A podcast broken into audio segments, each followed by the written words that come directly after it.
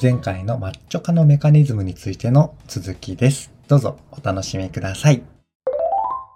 ちなみに1日に必要なタンパク質の量って 知ってる、もうね、もう何の単位で答えるのかもわかんない ぐらい。その一日に食べるものの量とかもちょっと答えられないからね。うん。タンパク1日にはね、まあざっくり言っちゃうと、体えっ重とねかけるはい1000分の1あ、なるほらど。しい。なるほど。ちょっと今答えようとしたんだけど。あー、すいませあん。いや、でもそれは、えーっと、あ、ちょっうんとそれ計算せずに言うと、でも多分全然間違ってると思うんだけど、うん。まあよく食べる鶏肉の量とか、あの、一食の肉の量だけ想像した。あー、なるほどね。あの 200g のハンバーグとか、はいはいはい、まあ肉の量って大体スーパーでさ 1000g ぐらいの買って4分の1ぐらい2人で食べてるからかなとか そういうあー、なるほどね。あ鋭いね。計算しようとしたけどうん。まあでもだからでもわかんない俺 300g まあ多く見積もっても 300g とかしか食べてないかなタンパク質っていうか鶏肉とかで考えたけどそうだね。そう。でさ1000分の1でいくと、まあ、6 0キロとか7 0キロの人だとしてそう、キログラムをグラムに変えればいいんだよね。ああなるほど1000分の1そうあそういうことかタンパク質の量って別に鶏肉の量のタンパク質分だからそれそそのうちの少ないのかそうそうそうそうそう、なるほどちなみに運動ガチ勢みたいな人は1.5倍とかね、なるほど取るらしいんだけど。 100g とか、そうそう。それでだから、じゃあどうやって取るとか、うんうんどんぐらい入ってんのって話なんだけど、ああ、食材の中にね。そうそはいはい。まあ、そっち先回りしちゃってたんです。う。そう。だからゆうとさんが言った通りで、うん。 100g の肉は 100g のタンパク質ではないんだよ。うんそうだよね。 うんうんうん。例えば、じゃあ、鶏肉 100g で言ったら、うん。うんまあ人間のさ、7割は水分ですって聞いたことない。うんうんうんそうだなんね。か昔ポカリスエットの CM とかでうん。やってたと思うけど、うんそうすると 100g の鶏肉のうち 70g は、まあ鶏も人間みたいなもんだろうから、ああ、まあまあまあ、そうね。ざっくり言うと鳥も人間みたいなもん。そう。70g はああ、なるほど。水分。つまり 30g が水以外。うんうんうんで、ここでね、分かれ目があんの。うん。分かれ目。こう、最初の方に言ってた高タンパク低脂肪なのか、ああ、はいはいはい。低タンパク高脂肪なのか。うんうんうんうん。なるほど。だから 100g のね、うん。鶏肉ならいいですよ。うん。 100g のうち、あ水以外が豚バラ30は、はい 30g、そう、30g で、えー、まあ、タンパク質だから 25g ぐらいになるのかなうんうん。ん鶏肉鶏肉の場合。はいはい。高タンパク低脂肪だとってことね。まあ、もも、胸うん。のなんか、そんぐら いで。そうすると、まあ、体重 75kg の俺だったうら、ん。 300g 分か。うんうん。なるほどなるほど。まあ、これ結構高い目標だけどね。はいはい。でもさっきの俺の、だからほぼ合ってたんだ、それ。そうなんだ よ。鋭いね。さすがですね。いやいや。食べてる量を思い出しただけ。うん。じゃあ、300g ってイメージつかねえよっていうはいはいはい。人もいるかと思うんだけど、ゆうとくんはイメージつきますかでもつくつく、大体、だから鶏肉大体、ね、500g ぐらいのうんとかをこう割ったりして、2人で食べてたりして。うんう。うんん。ああ、はいはいはい。やっぱ自主、自炊してる人はね、しっくりくるよね。そう、感覚やし、うん、研ぎ澄まされてくるね。うんうんうん。白いパックに入ってない 1kg の安い鶏肉とか。はいはいはいはい、はういん、で、500ぐらいのやつとか、で、冷凍したりね。買って食べてるから。そうそうそうそうそう。なるほど。めっちゃイメージ湧くね。うん。唐揚げ用がまあ 350g とかを2人で分けるとか。ある。ね。あるね。 切ってあるから便利 だあよね。 そうそうそうそう、作りやすい。ちょっと多めだけどね、みたいな思いながら。自炊しない人のためにちょっとうん。フォローすると、サイズ感をね。はい。300g の鶏肉っていうのは、焼き鳥で言うと7本、6、7本分ぐらいかな。うんうん。横に並べている感じを見るとそうだね。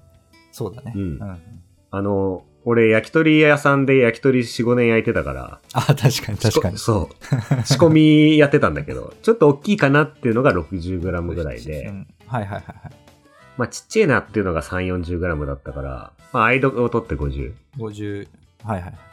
まあ焼き鳥を6本、7本分を1日で、うん。まあ運動しなかったとしても食べましょう。はいまあ歩いたりして筋肉は多少ね、うんうん。損傷してるだろうから、筋繊維がね。うんうん。はい。まあ運動をする人は10本分ぐらいを1日で食べましょうと。はいはいはい。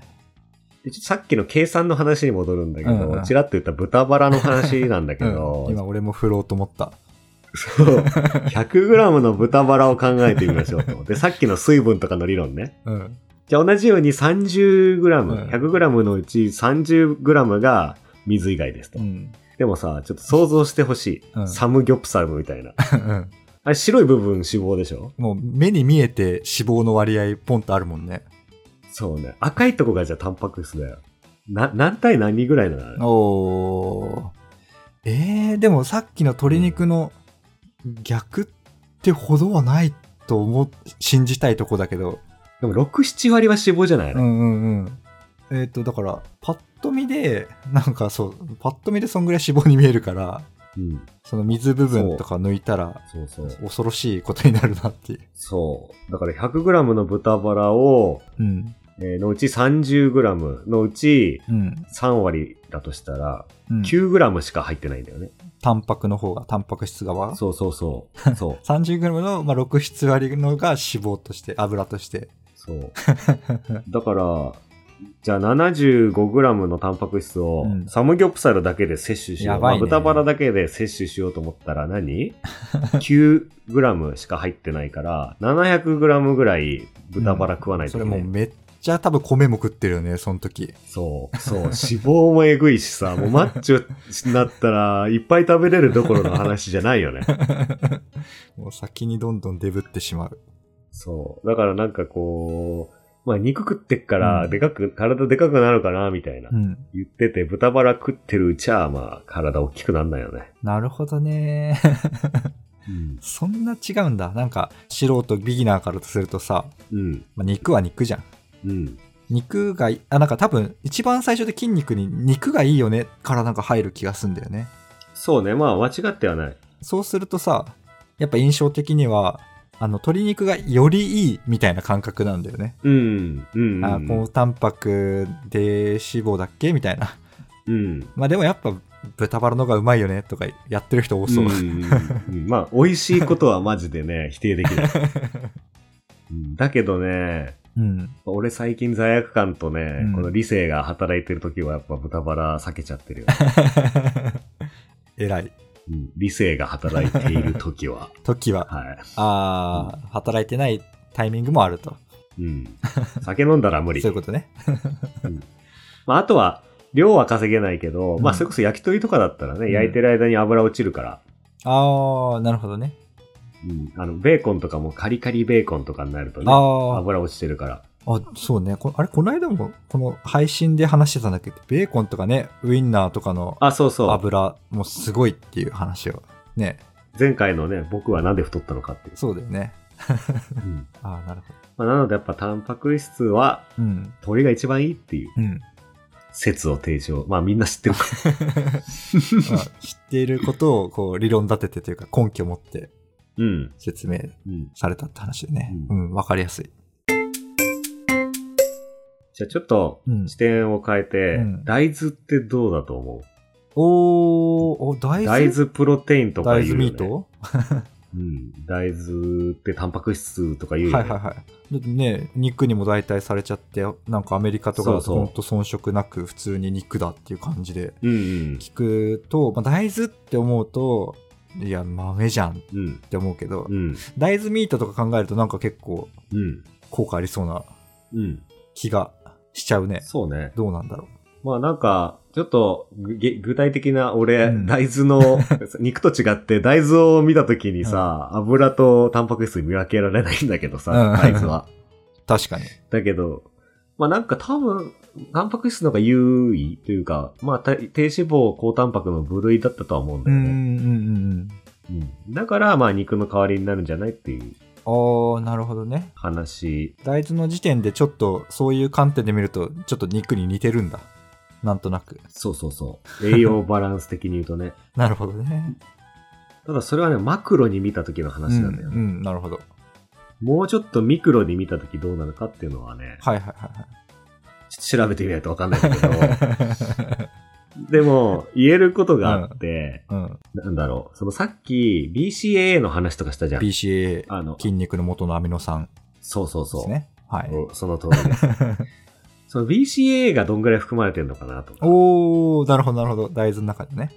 そう、なんぼタンパク質あっても、うんうんうん。やっぱり植物と動物なんで、鳥と大豆の違いは。確かに。鳥はね、うん筋肉があるけど、植物には筋肉ないからさ確かに、確かに。そこに BCAA があんのかっていうことがすごい気になる。はいはいはいはい。あ、気になるそう。が知らんと。知らん。すい ません。調べてないです。なるほどね。なんか厚生労働省のホームページかなんかでね、うんうんあの、ググればすぐ出てくると思はい。気になる方は調べてみてくださいっていうパターンですね。はい。い、いじゃないですか。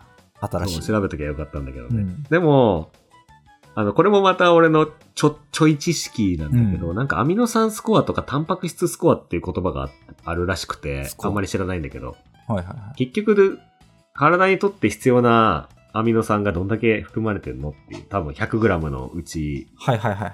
そのスコアはちょっと若干低めだったと思うんだよね。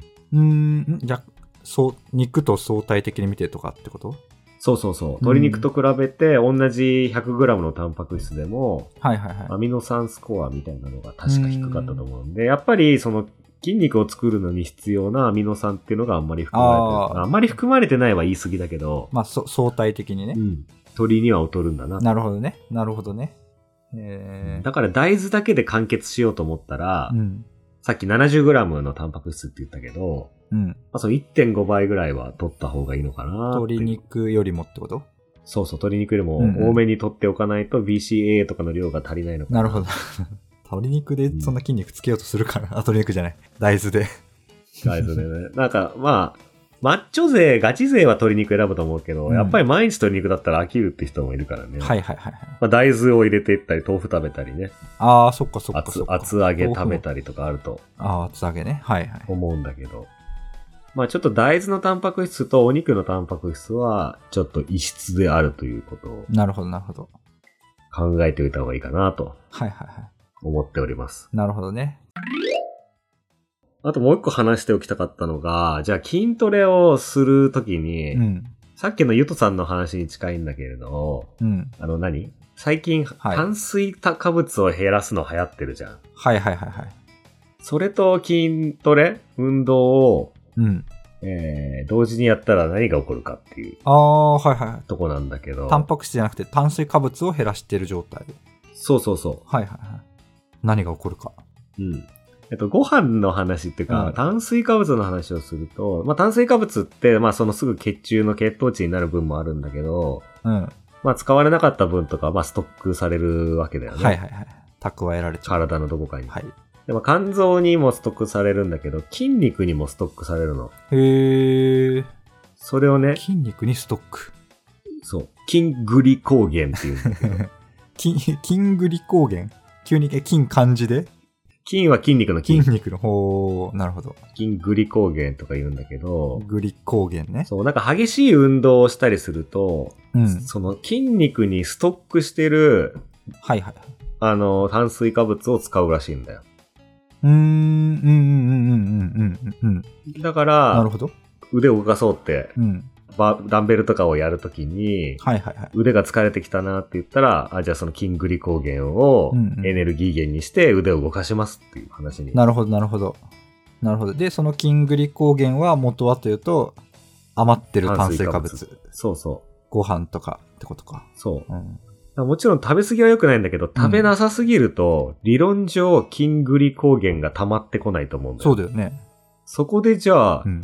筋トレしたらどうな るか。確かに、確かに。俺、その朝のランニングとかそれだよ ね。そ うだね。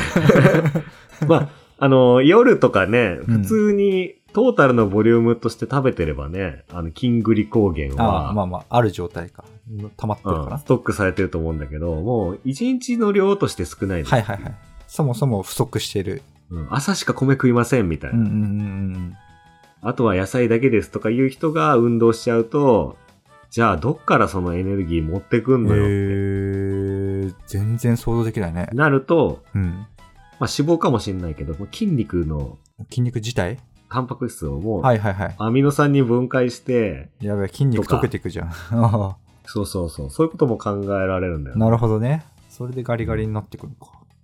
そうそう。だから、ちゃんと食べてない。ある程度炭水化物食べてないと、筋肉大きくなる。効率が落ちる。あ、なるほどね。そのなんか基準と、そのバランス感とかが人によって多分結構違うとかあって、あの、運動するとどんどん痩せちゃう人とか、そうそうそう。ね、筋肉つけたいのに痩せちゃうんだよとか、そういう人も、そまあそもそも食生活でそうもあるし、かもしれないし、体、またある程度なんか体質もある気がするね。う。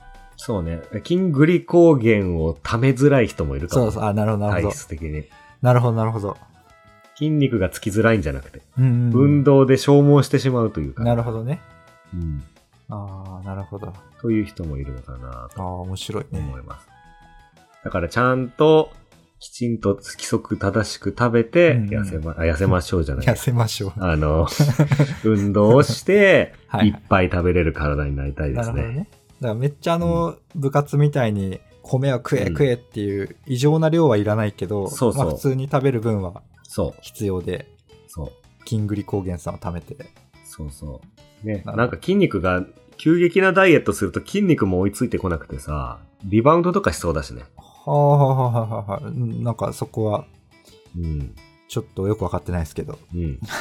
まあ、俺は全部こういう現象をね、うん。ホメオスタシスで片付けてるんだけど。ホメオスタシスはい。復ホ唱メオスタシスです。できたのかな全然文字になってない、頭の中で。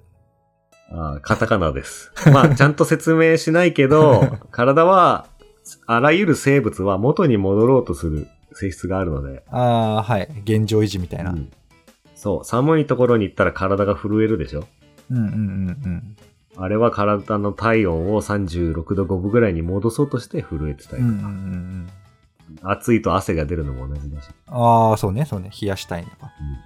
うんそううんだから急に痩せると、うんホメオスタシスが働い てしまうので、痩せづらい体にもなる。ホメオスタシス全然、全然入ってこない わ。うんいつかまたちゃんと話します。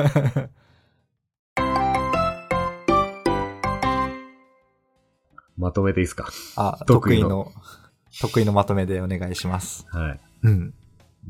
まとめると、うん。焼き鳥7本食べて、筋肉つけて、うん。いっぱい食べれる体になりましょうっていうことで、、はいいですかはい。大丈夫と思います。はで、まあ、炭水化物抜きすぎとかも良くないよねっていう。あ、よくないよくない。うん筋グリコーゲンも貯めていきましょうっていう。そうね。筋はいグリコーゲンもある状態で、焼き鳥食って運動しようっていう。そういうことで すね。朝焼き鳥がおすすめです。朝焼き鳥ね。まあ、でももっと真面目にやるなら、結局、運動後のプロテインがやっぱ、結構ちゃんと効率的なんだね。って感じ運。動後の BCAA 入りプロテインね。 BCAA 入りね。それちょっとはい注,、注視してうん見てみますか。はい。ちょっと楽天にも売ってそうだったん で、ぜひ買っ買ってください。はい。ネット俺ショはお金ないんで買えない です。ップ朝、朝、肉を食べる方向でいきたいと思います。焼き鳥で。はい。はいじゃあ、まあ今日はうん。食の話をしましたけれども。はい。食もやっぱ楽しいね。うん。うん。まあ脳食だからね。そうね。うん。まあ多分ね、ちょっと俺苦手分野だけど、これをね、また、養鶏うん。ああの、畜産とかに掘り下げていくと面白いかもね。あー、なるほどね。なるほどね。うんその手前部分というか。そうそう。うんうんもしかしたら確かゲノム編集で高タンパクのサムギョプサルが作られてるかもしれないしね。 ああ、確かに。そういうのまたいいね。あそのうんね、まあ、豚バラとかサムギョプサルならではのうまさが失われてなければそうだね。そうだ いねいですけど、この間も同じこと言った気がするけど。 はい。なるほどね。はい。面白い。じゃあ、そんなところで、はい。締めに入りますけど、はい。締めに入ります。はい。はいそう、あ、そういうことね。はい。この番組では、皆様からのえーリクエストやお便り、うんご意見、ご要望などお待ちしておはりい。ます。おはい待、ちしております。こんなトピックを喋ってほしいとか、うん。聞いていいと思ったら、星5つや、はい。フォローの方もよろしくお願いいたします。あの、Spotify で聞いてる方も、ぜひ余分にボランティア的にね、Apple Podcast うんも iPhone の方はフォローしてもらえるとああダブルギギ、よっぽどのファン ですな、それはね。嬉しいですね。はーい,、はいよろしくお願いしよろまくお願いす。しますはい。それでは皆さん、さようなら。 出ました。さようなら。ではでは。